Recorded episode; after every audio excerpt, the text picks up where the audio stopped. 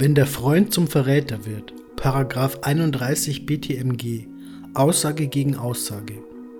Es kommt in unserer Praxis häufig vor, dass Mandanten eine Vorladung von der Polizei oder direkt eine Hausdurchsuchung erhalten, weil bekannte Lieferanten oder auch ihnen völlig unbekannte Personen vom Hören sagen, die eigene Strafe abschwächen wollen, indem sie einen anderen hängen.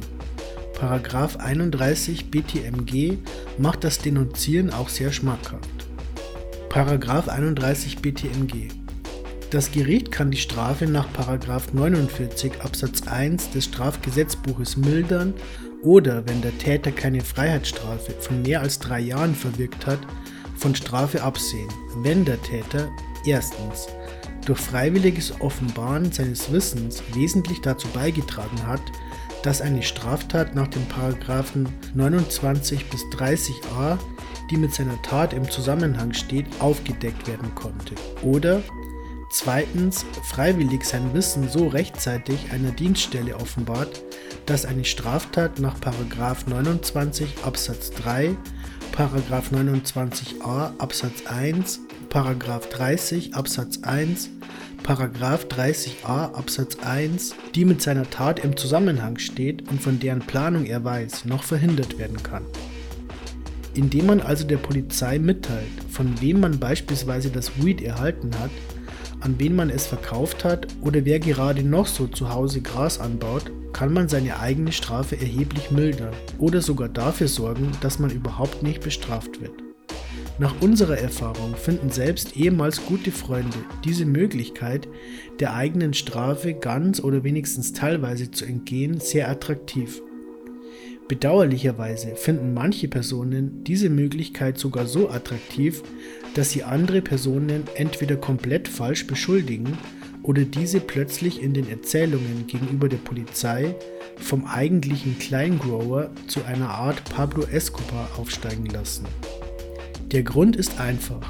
Für einen 31 BTMG muss man liefern und zwar nicht jemanden, der nur eine Pflanze zu Hause hatte, sondern bestenfalls jemanden, der ganze Zelte gepflegt hat.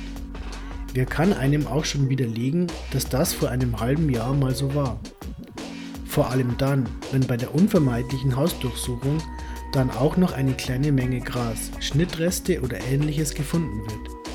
Je schwerer derjenige ist, den man hängt, umso mehr Rabatt bekommt man im eigenen Verfahren. Das Ganze hat übrigens auch noch für den Denunzianten den Vorteil, dass man mit Hilfe des 31ers gleichzeitig noch alte Rechnungen begleichen kann.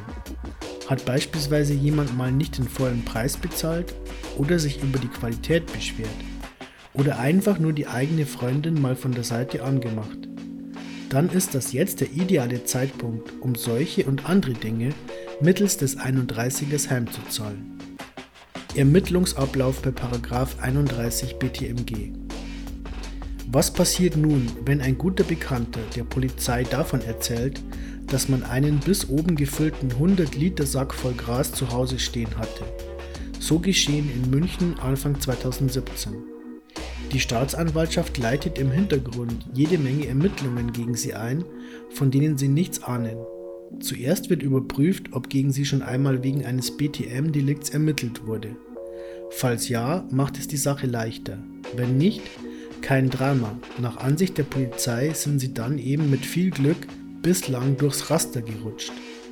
Diverse Maßnahmen werden beantragt, um den Verdacht weiter zu überprüfen. Der Umfang hängt immer davon ab, was ihnen zur Last gelegt wird. Je schwerer der Vorwurf, desto mehr Arbeit macht sich die Polizei. Das können Umfeldermittlungen, zum Beispiel Anfragen beim Vermieter oder beim Stromanbieter, etwa wie viel Stromverbrauch der Single-Haushalt die letzten zwei bis drei Jahre so hatte, Observationen, Hausdurchsuchungen und noch einiges mehr sein. Am Ende dieser Maßnahmen wird der Verdacht entweder erhärtet oder jedenfalls nicht widerlegt. Anschließend bekommen Sie so oder so die Gelegenheit, zu dem Vorwurf Stellung zu nehmen. Meist folgt eine Vorladung zur Polizei, wenn man nicht schon im Anschluss an eine Wohnungsdurchsuchung direkt vernommen wird. In letzterem Fall sollte klar sein, dass man gegenüber der Polizei die Aussage verweigert. Wie geht man aber bei einer Vorladung am besten vor? Verhalten bei einer Vorladung zur Polizei in einer Aussage gegen Aussage Konstellation. Stellen wir uns die Situation vor. Sie erhalten eine Vorladung zur Vernehmung bei der Polizei. Auf dem Schreiben steht, dass ihnen Handeltreiben mit Betäubungsmitteln vorgeworfen wird. Sie wissen von nichts, sind sich keiner Schuld bewusst und gehen zur Polizei, um eine Aussage zu machen. Oder auch nur, weil sie neugierig sind, was eigentlich gespielt wird. Die Polizei teilt ihnen dann auch mit, was genau ihnen vorgeworfen wird.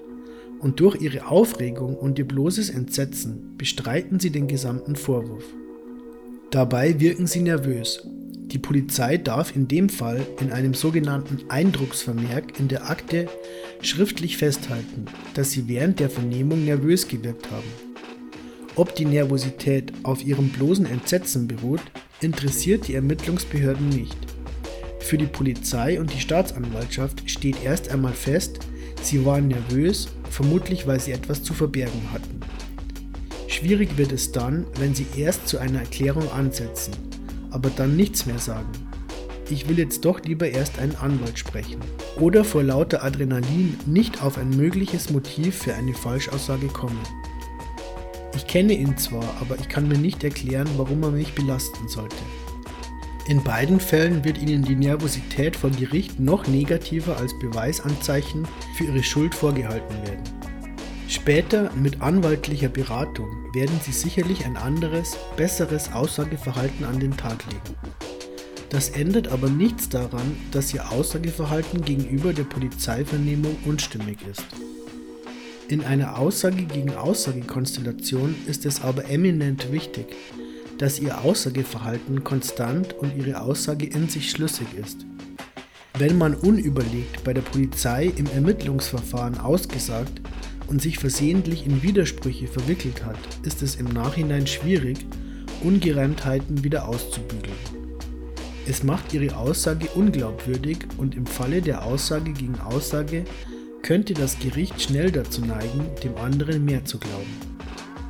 Übrigens können diese Eindrucksvermerke auch dann angefertigt und in die Ermittlungsakte eingefügt werden, wenn sie sich bei der Polizei nur anhören, was man ihnen vorwirft und sie ansonsten keine Aussage bei der Polizei machen.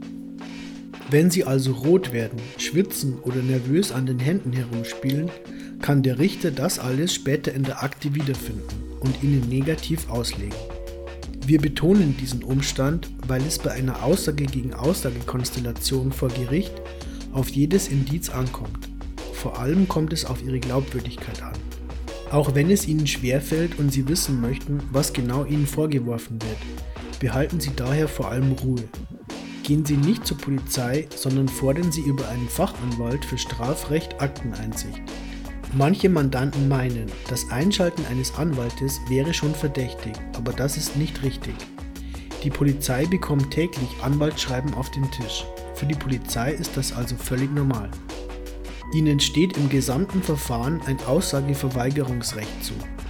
Es kann Ihnen deswegen vor allem auch später nicht vor Gericht nachteilig vorgehalten werden, dass Sie nicht schon auf die Vorladung erschienen sind und bei der Polizei etwas gesagt haben. Es reicht aus, wenn der Anwalt für Sie erst während der Hauptverhandlung vor Gericht eine Stellungnahme zu den Vorwürfen abgibt und die ganze Sache bestreitet.